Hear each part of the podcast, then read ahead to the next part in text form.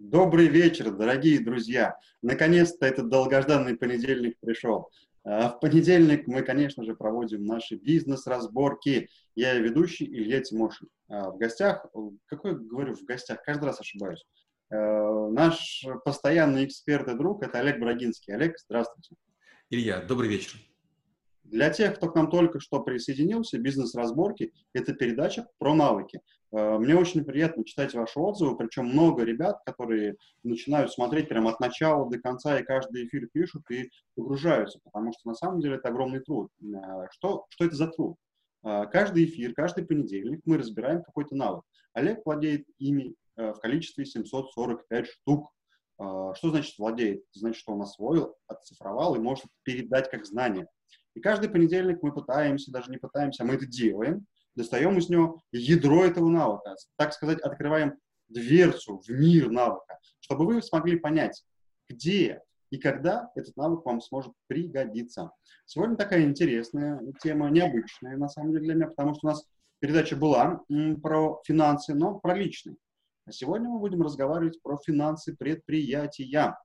Олег, первый вопрос. Э, не не как обычно. В чем принципиальное отличие финансы личные и финансы предприятия? Вот, кстати, сейчас я смогу наступить на вашу больную мозоль.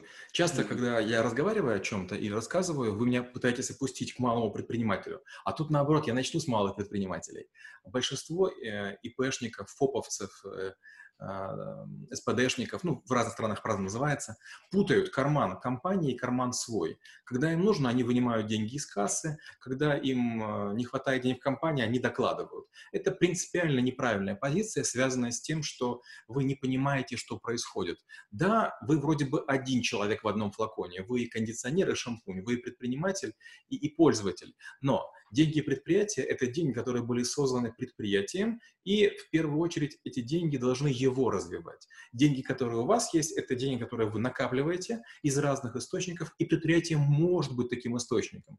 Но заниматься переливанием а, из пустого в порожнего, то есть гонять из кармана в карман деньги, это категорически неправильно. Поэтому на навыки финансы я говорю, что важнейший принцип финансов – это автономность. Не только между личным и э, бизнесом, но и гораздо глубже каждый, каждый кусочек денег, каждая котлета, как называют ее, или там каждый приход, это как будто бы отдельная трубочка. И ваш бизнес — это такие строчки. Деньги пришли, деньги ушли. Деньги имеют разную цену. И вот это хорошо знают казначеи крупных организаций, но совершенно не знают люди, которые работают внизу. Если вы сделали халтуру, вам достались деньги легко в, в обычной жизни, вы можете потратить их на отдых. Но на зарплату покупать сверхдорогие какие-то предметы — это глупо. Уж больно вам тяжело достались эти деньги.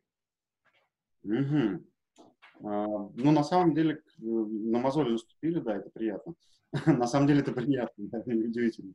А, потому что, знаете, на самом вот э, когда я все, у меня все это начиналось, у меня все-таки, наверное, было больше наоборот. Я выкачивал все из предприятия себе, себе. Потом в какой-то момент и все наоборот обратно в предприятие, в предприятие. Это какой-то трэш на самом деле был. Ну, ты теряешь просто горизонты, где, что и как. Кажется, что все это одно. А, теперь, да, начинаешь понимать, в чем различие. Конечно, сегодня хочется ну, более детально разобраться, в чем это различие. Тогда вот э, финансы предприятия, пусть это будет малый какой-то бизнес, с чего они начинаются? Как правильно сформировать или структурировать? А, начинается обычно с системы координат. Когда мы играем в шахматы, у нас, получается, есть линия обороны и есть как бы вперед идущие вектора. То же самое и здесь. А, чем бы вы ни занимались, нужно научиться инкапсулировать деньги. Мы же не, не бросаем деньги по полу, а как будто его по коробочкам раскладываем. И мы говорим, ага, это на отдых, это там, не знаю, на сыну велосипед, это там на, на Барби дочка, это на шубу жене. И мы постепенно значит, эти коробочки наполняем. Или по какому-то приоритету действуем. Допустим, сначала одну наполняем, потом вторую, потом третью. Хотя, конечно, в реальной жизни это сложно. Но только начинаете планировать свои финансы и приходы, и расходы, возникает парадоксальная вещь. На навыки финансов предприятия, как тогда нам приходила женщина, она руководила бухгалтерией компании иностранной, и она такая пришла, такая, ну вот как бы надо, мне шеф направил, поэтому я пришла. Но когда я показал, как с этим можно работать, ну, отдельно у нее было удивление по поводу личных финансов, а отдельно по поводу финансов предприятия. Она говорит, так мы, говорит, получается, все неправильно делаем. У нас есть некий общий котел, куда мы засыпаем и пшено, и горох, и, не знаю, и чечевицу, и вообще все, и варим какую-то кашу. То есть какие-то деньги в нужный момент достаем. Это первая ошибка. То есть как будто бы мы смешиваем все такую в мутно-бурую жижу. Непрозрачный финансовый учет, а вот все, что упало, все наше, а потом как-то выделяем. И вторая беда, говорит, в какой-то момент прибегает шеф и говорит, срочно надо. И как бы он же владелец, поэтому мы быстро достаем. А я учу, нет, в крупных предприятиях даже олигархи, они э, понимают, что нельзя выдергивать деньги просто так. Ну, представьте, у вас есть курица, и вы вдруг захотели есть. Вариант первый. Взяли мачете, вышли во двор, поймали первую курицу, отрубили ей ногу, пожарили, съели. И надеемся, что а, курица будет бегать на одной ноге. А ее, к сожалению, коршуны добили или свои же заклевали. Она же окровавленная, обессиленная. М-м, глубоко даже. Вот вообще другой вопрос возник сейчас, знаете, какой? М-м, часто бывает э, у вот, начинающих, ну, малого бизнеса, знаете, какая история, что, например, у меня пришла оборотка, там, не знаю, 500 тысяч. Я думаю, так, вроде бы оно приходило, а сейчас я хочу себе теперь докупить это, вложить туда. И я думаю, сейчас я возьму вот эти 500, пока туда раскидаю, потом же мне сейчас придет еще 500, а, а потом я уже раздам зарплату, ну, к примеру, да? Ну, или вот какие-то обязательные расходы буду делать. И получается, я стратегически вроде в какие-то правильные вещи вкладываю, а потом такая сумма ко мне не приходит по разным обстоятельствам. И у меня получается такой бешеный кассовый разрыв, где я прям, ну, вкорячиваюсь ну, по-серьезному. Вот э, здесь есть ли какие-то механизмы для того, чтобы и стратегически э, вложить правильные деньги, и здесь не потерять? Конечно. Первое, нужно вести планирование. Если вы малыш, и, скажем, у вас оборот, там, ну, допустим, до 10 миллионов рублей, наверное, вам нужно годовое планирование. А если вы превышаете оборот 10 миллионов при любой выручке, при любом обороте, вам, конечно, желательно уже иметь планирование на три года. И никогда нельзя рассчитывать на те деньги, которые у вас в кассе нет. А, как раз все малыши поэтому изгорают, что они надеются на чьи-то обещания. А, и что происходит? Есть обещания, с одной стороны. С другой стороны, я транслирую своим сотрудникам. Мне Вася говорит, скоро дам деньги, и я людям даю, говорю, скоро дам деньги. Вася не платит месяц, я для людей врун месяц очень важно установить приоритеты. Сырье, наверное, можно э, покупать в другом месте. А поставщиков, наверное, может заменить. Ну, не всегда, но, наверное, можно. То же самое касается покупателей. Вот своих людей нельзя заменить. Уж слишком много вы в них вложили. У вас уже язык общий. Поэтому уж примите решение, что зарплата людей хотя бы в минимальной доле должна быть на первом этапе. Не говорите, я не могу вам дать деньги все. А скажите, ребята, вот у меня деньгами тяжело. А, финансы, опять же, такая штука интересная. Многие полагают, что финансы должны быть закрыты за семью замками. У нас наоборот. Во всех моих проектах деньги веду не я, то есть я как будто по отношению к ним внешний, и я тоже прошу деньги, я заказываю деньги. Причем я обычно говорю, что мне деньги планируйте примерно через 270 дней. То есть давайте не сразу, прямо сейчас, а я готов в среднем 3 месяца все что угодно ждать. Если я не заказал, это я виноват, поэтому уж извините. И получается, что я прихожу к людям и говорю, нет денег, но не в том плане, что никому не дам. Скажите, кому сколько нужно из тех, что я должен, кому срочно. Вот срочные деньги выдам всем. То есть нужно всегда иметь процентов 70 или 80 денег для того, чтобы откупиться от тех людей, у которых есть проблемы. Почему? Вы же взяли на себя задачу кормить этих аквариумных рыбок. Вы выстроили им аквариум и сказали, запрыгивайте. Они запрыгнули. Вы им не оставили шанса зарабатывать деньги иным способом. И почему должны они или их семьи, их икринки страдать? Вы обязаны выдавать им деньги в нужный момент. А то, что у вас нет прихода, извините, вы же предприниматель, вы подписывались на это. Mm, классно очень вещь, на самом деле. Я только, наверное, знаете, э, в прошлом году осознал, когда у меня партнер э, стал вести финансы, и, как вы говорите, планировали. А вот тебе нужно когда и сколько вывести, и как это будет. То есть не просто взял все, а это реально. А, ну, знаете, какой момент сейчас возник очень интересный? Когда, например, а, да, есть сотрудники, я переживаю за них, за всех, но а, в какой-то момент у новичка нет такого понимания, что мне Вася обещал заплатить, что он не заплатит. Я вроде бы здесь наобещал всем, что вот, ребята, сейчас деньги придут, а Вася не платит. Ну, я, как, я же не обманываю, а люди думают, что я обманываю. Вот здесь какие лучшие не знаю, механизмы, инструменты, форматы применять для того, чтобы это нейтрализовать? Ну, первое, вот обманываю или не обманываю. В первую очередь я обманываю себя, если я верю Васе. Например, всем своим коллегам во всех проектах я говорю следующее. Коллеги, мы на слово верим только Богу, от остальных требуем предоплату. Я готов потерять вообще всех клиентов, но я не работаю без предоплаты по одной простой причине. Если есть предоплата, это серьезность намерений. А любой человек, который расскажет, что будет крупный контракт когда-нибудь, до свидания.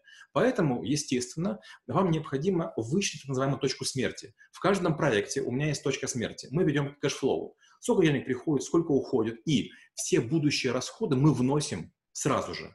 Доходы вносим по кассовому методу. Только пришли, мы внесли. И поэтому мы всегда знаем, через сколько месяцев умрет бизнес, если мы продолжим кормить всех людей, а приходов вообще не будет с завтрашнего дня. И тут очень важная штука. Почти все планируют помесячно. Никогда вы не сможете финансы планировать помесячно. Чем вы мельче, тем тяжелее это сделать. Поэтому если у вас а, там есть возможность, ведите хотя бы понедельную отчетность, и вы увидите, как ваша жизнь преобразится. Ой, тоже глубоко на самом деле. Здесь, знаете, какой, какой момент очень возник интересный. М-м, даже не то, что обман, да, там сотрудников, а то, что вот э, предоплата, конечно, нагреет, э, и, наверное, это самое лучшее подтверждение намерений.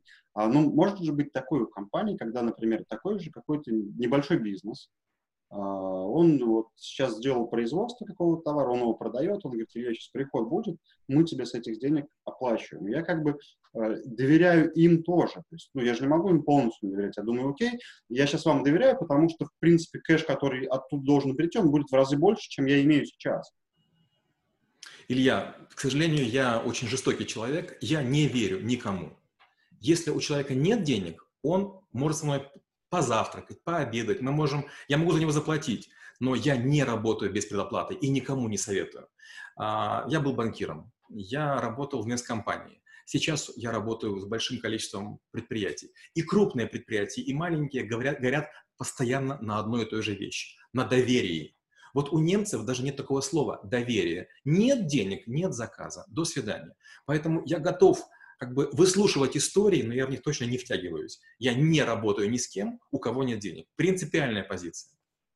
То есть, получается, лучше сэкономить себе время, нервы и нервы других людей, чем вот ради того журавля, который в небе, да, еще Конечно, надежды юношей питают. Знаете, можно, вот как, как, как многие девушки, тоже ведь а, продажа девичьей красоты – это тоже бизнес. Как бы. Я молодая, красивая, упругая, и, значит, я начинаю там жить с молодым человеком, проходит пять лет, а он вдруг меняет меня на новенькую. Ну почему? Да потому что пять лет – это срок эксплуатации, за который, наверное, уже 10 раз можно было бы уйти. Но ты о чем думаешь? Ну, вот-вот заплатит.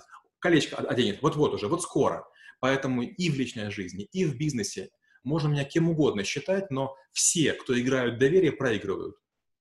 Угу, интересно. Тогда другой вопрос возникает. А, финансы предприятия. Ну, вот все-таки мы, как это, уже фраза устоявшаяся «малыши». малыши. А, с чего для него начинается такая, такой серьезный поход в такую тему, как финансы предприятия? Там, не знаю, делай раз, делай два, делай три. Вот опять же, частенько мне пытаются как бы забить шайбу и говорят, у тебя есть деньги, поэтому ты можешь все что угодно запускать. Это не так. Я веду все проекты в, режиме отсеков. Например, даже видеоблогинг, да, вот который мы сейчас с вами делаем, это тоже отдельный отсек. У меня есть отдельные галстуки, отдельные жилетки, отдельные сорочки, микрофоны и так далее, которые я использую только для этого. То есть в каждом проекте инкапсулированные объекты. У меня нет такого, что есть общий ноутбук, с которым я и летаю клиентам, и преподаю в школе, и делаю блогинг. Это все разные вещи. И я стремлюсь сделать так, чтобы каждый проект себя кормил. Для этого, естественно, начиная любой проект, я очень долго думаю. Я всегда строю планы. Допустим, школу трэблшутеров я планировал в 2015 году и запланировал ее до 2028 года. То есть я 18 месяцев занимался планированием, я строил модель. И потом, как будто вот я этого Франкенштейна оживил, я влил в него денег. То есть я своему бизнесу сам себе дал кредит под определенную ставку. Не ниже, кстати, чем банковскую, а примерно. Просто я у себя не просил документов. Я сам себе дал под честное слово. И, получается, я э, отдельной строкой а, как бы написал вот проценты, выделение процентов. У меня есть штрафы сам себе, пеня сам себе. То есть я играю а в казначейство. И получается, когда я запустил деньги в систему, их было ровно столько, чтобы система прожила три года. То есть я планирую минимальный срок всегда, там, год подробно, три детально, ну и 10 а, менее детально. И даже если бы вообще там, мой проект не приносил денег, какой-нибудь, я бы все равно бы три года мог кормить всех людей, которые в нем есть. Вот что такое бизнес. А когда мы начинаем бизнес, надеясь, что нам, мы продержимся два месяца, а потом придут деньги, это не бизнес, это любительство. Так не работает. А, вот сейчас кто-то, наверное, посмотрит, скажет, «А, Олег вообще вменяемый, сам себе дал, сам себе. А на самом деле, знаете, я вас сейчас начинаю глубоко понимать, потому что уже происходит, начинает происходить вот близко к этому. А, когда вы не оцениваете проект с точки зрения, как будто вы реально часть, э, ну, не знаю, вот этой инвестиционной сферы, которая вливает, ну, не просто мое где, а вот как проект, да, который вы оцениваете скорее всего, вы потеряете вот эти вот горизонты, да, где мое, где не мое. То есть, получается, начало любого ну, бизнеса или проекта происходит с того, когда, э, ну, во-первых, это проект, который я финансирую на определенных условиях. Если они нарушаются, я не говорю так сам себе, ну, нарушилось, а еще полгодика, а еще чего-то. А это конкретно какие-то жесткие условия? Или вот все-таки здесь, как здесь лучше поступить на первом шаге? А, во-первых, условия жесткие, во-вторых, я раскрою предпосылки. Еще когда я во Франкфурте работал, а, как-то меня мой шеф позвал в гости к своим родителям. Ну, я как-то без задней мысли поехал к его родителям. Мы поели, честно говоря, такая себе еда, и вдруг он показывает, что нужно 50 дойчмарок положить под тарелку. Я такой, как? Это твои родители? Он говорит, давай, давай. Мы выходим, я им говорю, Фрэнк, что за дела? Как бы ты позвал меня в гости. А, мы почему-то и ты, и я положили по 50 евро. Что это такое? Ты понимаешь, что для меня 50 евро это чуть-чуть, наверное, поменьше, чем для тебя. Я там целую истерику закатил. Он говорит, Олег, отец мой когда-то поймал меня на том, что я выпил бутылку его коньяка с друзьями. Мне было лет 15. Так вот, коньяк был дорогой, и я отрабатывал его полтора года. У нас, у немцев, так принято платить всем и за все. Чем быстрее ты начнешь действовать так же, тем быстрее мозги станут на место. Первый звоночек. Второй звоночек. Я работаю значит, на, уже там на сильного миллиардера и так далее. И в какой-то момент я прихожу к нему и говорю, ну, нужно столько-то денег. Он говорит, столько-то процентов. Я говорю, подождите, я могу дать банке дешевле. Он говорит, в банке ты возьмешь через документы, через унижение, через три месяца. Я тебе сейчас пальцами щелкну, деньги будут на счету. Поэтому выбирай. Я говорю, подождите, но я, я строю проект для вас. Он говорит, да, я даю кредит сам себе. И вот получается, к счастью, у меня были вот такие учителя, которые меня всему этому научили. Если вы будете с деньгами обращаться иначе, то есть так, чем ниже культура вашего использования денег, тем ниже ваша культура как человека. Я не вижу проблем в том, что мне родная сестра дает деньги под проценты. Мне все готовы дать деньги под проценты. Знаете почему? Потому что я плачу на полпроцента выше, чем депозит в банке. А, все готовы дать деньги, есть конкуренция даже. И Б, я экономлю время, никуда не хожу, ничего не прошу. Вот в чем фишка. На самом деле, здесь, знаете, мне кажется, такая история, что возникает ну, некая ценность, да. Я ценю деньги, и я ценю, что вы их тоже зарабатываете, да. То есть я... у нас на самом деле классная штука, да. У меня, у, меня, у нас партнер есть, девочка в команде. А если там, ну, бывает такое, что очень нужно, она, она говорит, ну, на 100 рублей больше вернешь. Хорошо. То есть даже такой некий формат, что деньги должны работать все равно так или иначе. Это классная вещь, но к этому, к сожалению, не приходят люди. У меня, знаете, есть какое ощущение, что есть понятие или мышление там бедняка и мышление, ну, не богача, ну, ну богача пускай. Бедняка — это когда дайте мне без процентов, без всего и как можно э, быстрее и все остальное. А богач — когда, да, я пользуюсь ресурсами, я готов за них платить. Я понимаю ценность этого. Хорошо. Э, получается, первый, нам нужно понять э, точки смерти. Мы о них, кстати, где-то говорили, по-моему, в личных финансах, когда мы планируем проект. Потом нам нужно, если мы берем финансы даже у самого себя, это жестко регламентировать, что есть проект, это финансы проект, есть мои финансы личные. А что дальше? Еще очень важно понять точку э, эффективности. Представим, я беру деньги сам себе в проект и начинаю что-нибудь делать. Вопрос, а если же эти деньги, этот же срок лежат в депозите в банке? Вот нельзя считать, что 100 долларов, которые дал себе на 3 года, это 100 долларов. Нет. Если их положу в банк, это будет сколько-то. Допустим, там через 3 года, например, будет 130 долларов. Так вот, если отдача от этого проекта будет меньше, чем деньги, лежащие в, на депозите, это бред силой кобылы. При нулевом риске, да, когда деньги лежат в банке, мы просто положили и ничего не делаем. А тут в реальной жизни все-таки мы сильно рискуем, когда доверяем оборудованию, доверяем людям, технологиям, рынку и так далее. Поэтому Точка эффективности – это альтернативное вложение а, средств. И еще очень важная штука называется operational breakpoint. Это когда, вот, например, вы взяли, выделили отдельный счет, на него перевели деньги и начинаете потихонечку бизнес свой кормить. Нельзя сразу вливать много денег, потому что люди, любые люди, увидев много денег, начинают транжирить, начинают покупать дор- дорогую, там, не знаю, там, туалетную бумагу, я утрирую, дор- дорогие принтеры, пить дорогой кофе. В общем, за счет акционера все умеют красиво жить а за свой счет никто не хочет.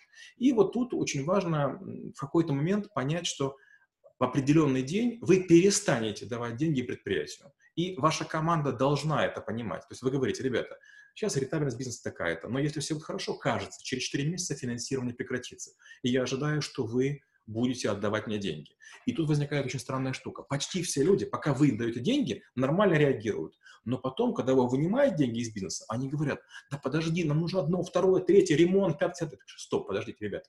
Когда я вас кормил три года или четыре года, я же вам не говорил о своих проблемах. Почему вы сейчас говорите, что я за свои деньги должен отремонтировать, не знаю, офис? Вы компания, вы бизнес. Вы должны за, за эти деньги Э, сделать бизнес, заработать прибыль, отремонтировать офис, а мою долю отдайте мне, что бы ни случилось. Сначала я вас кормил, часики там, секунда в секунду, а теперь вы мне кормите секунда в секунду. Мало того, я почти всем своим проектам и бизнесом оказываю платные консультации. То есть я ни на кого не напираю, ни на кого не наезжаю. Но если вам нужна моя консультация, извините, включайте счетчик по моему таймеру. Если хотите, нанимайте других консультантов. Я буду только рад. Может показаться, что Олег Брагинский такой корыстный человек, который своему бизнесу платные консультации делает. На самом деле, это, наверное, мне кажется, воспитывает э, ценить и зарабатывать правильно. Да? То есть э, эту эффективность постраивать. Возникает просто вопрос, а как понять и на каком шаге замерять эффективность? Какими способами? А, я бы сказал так, эффективность – неправильное понятие по отношению к финансам или к бизнесу. Мы уже, кажется, говорили, самое важное – живучесть и точка смерти. Помните, мы говорили? Первая задача любого предпринимателя и бизнеса – отодвинуть на безопасное расстояние точку смерти. Например, Опять же, что мы делаем, например, в школе трэблшутеров или там в бюро Брагинского, мы каждый год обнуляемся. То есть, допустим, в конце декабря мы с партнерами вынимаем максимум денег, ровно столько, чтобы там какое-то время бизнес существовал или проект существовал. Но мы максимально выделяем, вынимаем деньги. Почему? Потому что это же бизнес, а, а не благотворительность. Вот мы с партнерами вынули деньги, и компания такая обескровленная лежит, как бы у нее ничего, ничего не осталось. И мы начинаем значит, модели строить, через сколько оно умрет, сколько выдержит. Ага, давайте, допустим, дадим денег на 7 месяцев или на 9, а еще на 3 там она заработает. Но опять же там через проценты, через кредитование и так далее. Ну, классная штука получается. На самом деле я об этом много говорю, потому что, ну, мы как предприниматели, особенно вот малыши такие, да, мы должны себя учиться благодарить, ну, с бизнеса благодарить. Не все в бизнесе, его пусть оно там 10 лет как-то, а потом я заработаю миллиард сразу, а по чуть-чуть, потому что если мы не будем вот эти дивиденды понемногу забирать, то, скорее всего, ну, мозг подумает, зачем нам это надо, ну, и вообще, зачем этот проект в принципе нужен, да.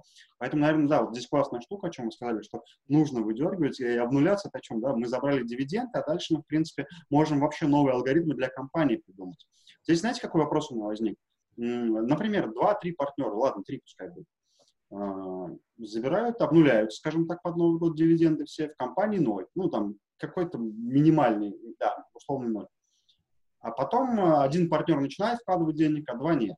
Причем это его, так скажем, осознанный выбор. Я готов вкладывать, но там через, условно, 6 месяцев я свои э, инвестиции заберу с таким-то процентом. А приходит момент, когда тоже вы об этом чуть ранее сказали, ну, ты молодец, ты вкладывал, а сейчас возвращать, ну, как-то не очень хочется все это тебе сразу.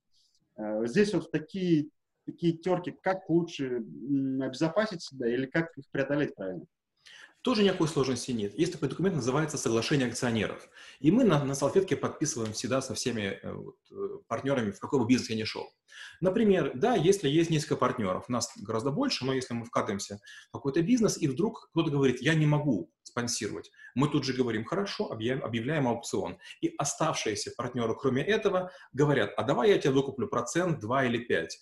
И он, он, у него есть только две возможности. Или он соинвестирует, как все, или продает сколько-то процентов, а мы конкурируем за эти проценты, каждый хочет купить. У нас как бы такой мини-аукцион получается, но деньги вкладываются обязательно. То есть ты получаешься или лишаешься части доли, но ты остаешься, или ты можешь полностью пакет продать и выйти, или как бы ищи деньги и вкладывай. Но учитывая, что у нас бизнес высокомаржинальный, у нас прибыльность прям там ненормальная, она выше 70%, поэтому, конечно же, выгодно где-то там со стороны взять деньги, чем не давать их нам.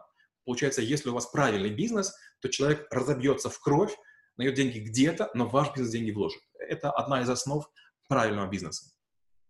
Олег, знаете, уже тоже опять вот время, я не знаю, вы какой-то ускоритель времени, получается. В этом и да, что за большой промежуток времени делать э, еще миллион, миллион раз больше вещей. А, да, хорошо. Инструменты для самостоятельного развития. Ну, не знаю, вот я малыш.